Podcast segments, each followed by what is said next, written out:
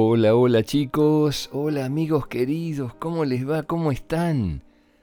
Y aquí nos encontramos como todos los días para compartir cuentos, para escuchar historias, para imaginar, imaginar, imaginar y en muchos casos descansar después.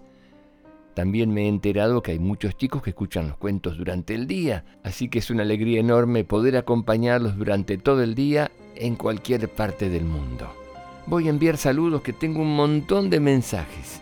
Un beso enorme para Emanuel Díaz Silva, es de México, su mamá se llama Tania. Beso grande para ustedes y gracias por el mensaje.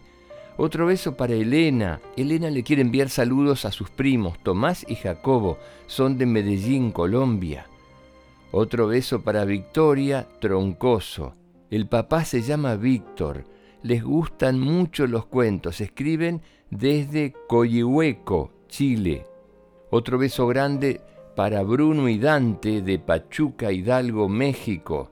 Ambos cumplen años en octubre, así que los vamos a saludar también más adelante. Otro beso grande para Violeta, escribe desde Chile. Un beso grande para Roberto, que tiene cuatro años, y Gabriel, que tiene seis meses. Son hermanos. Otro beso para Nano de 7 y Juli de 5 años desde Costa Rica.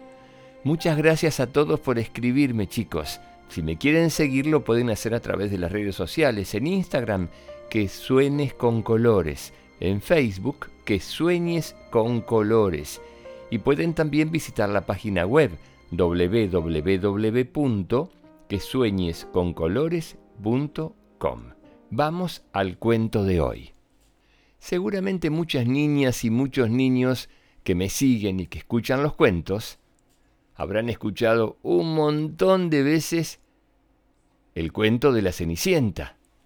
En este caso, vamos a compartir un cuento muy particular de una Cenicienta muy particular, muy pero muy muy muy diferente al cuento que seguramente sus papás, sus abuelos, alguna tía o algún tío les habrán contado.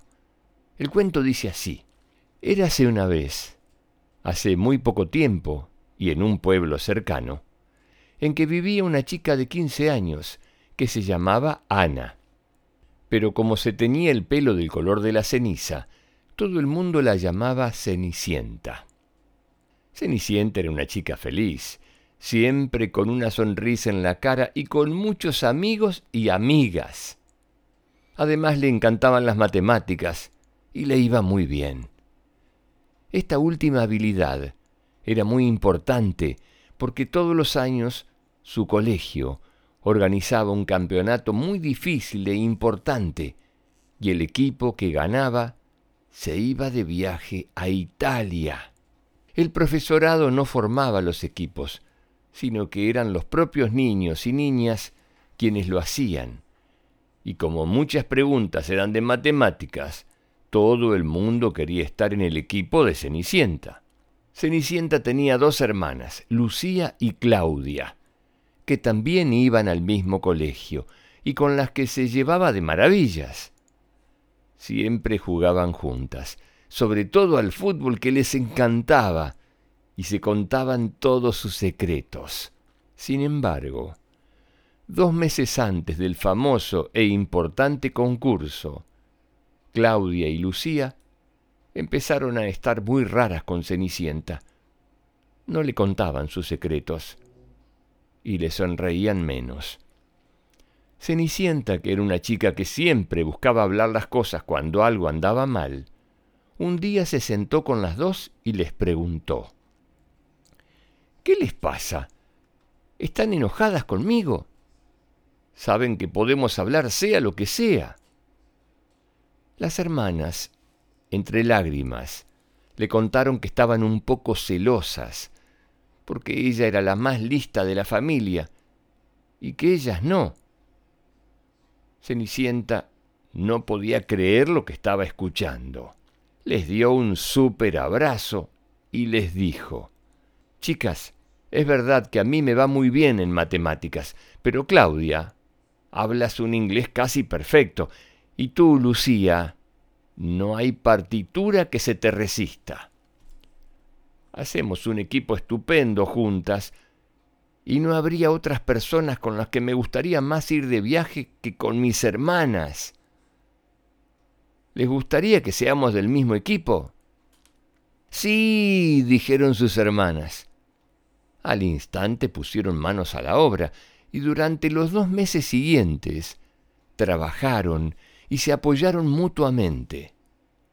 La pasaron muy bien durante la preparación, rieron juntas, jugaron mucho y descubrieron que se aprende mucho mejor con alguien que te quiere y que te ayuda. Y por fin llegó el día del concurso. Las tres chicas estaban muy nerviosas. Sin embargo, las tres preguntas del concurso eran de matemáticas, inglés y música. Y las acertaron en menos de cinco segundos, ganando el concurso. No lo podían creer.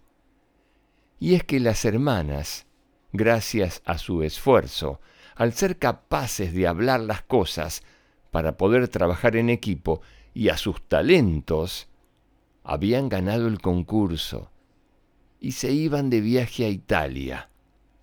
Y así se fueron de viaje las tres hermanas a vivir una aventura inolvidable. Pero esa historia ya es otro cuento. Como siempre, chicos y chicas, hay preguntas al final de los cuentos. Y la pregunta que les voy a hacer primero es, ¿Por qué creen que en este cuento las chicas al final se llevan bien? ¿Qué consiguieron uniendo sus fuerzas? Otra pregunta, chicos. ¿Qué diferencias hay entre este cuento y el cuento de Cenicienta que todos conocen? ¿Cómo es esta Cenicienta? ¿Y las hermanas? Bueno, espero chicos que les haya gustado mucho, mucho, mucho este cuento me gustó mucho a mí. Les mando un beso muy grande. Que sueñen con colores. Los quiero mucho. Chao. Hasta la próxima.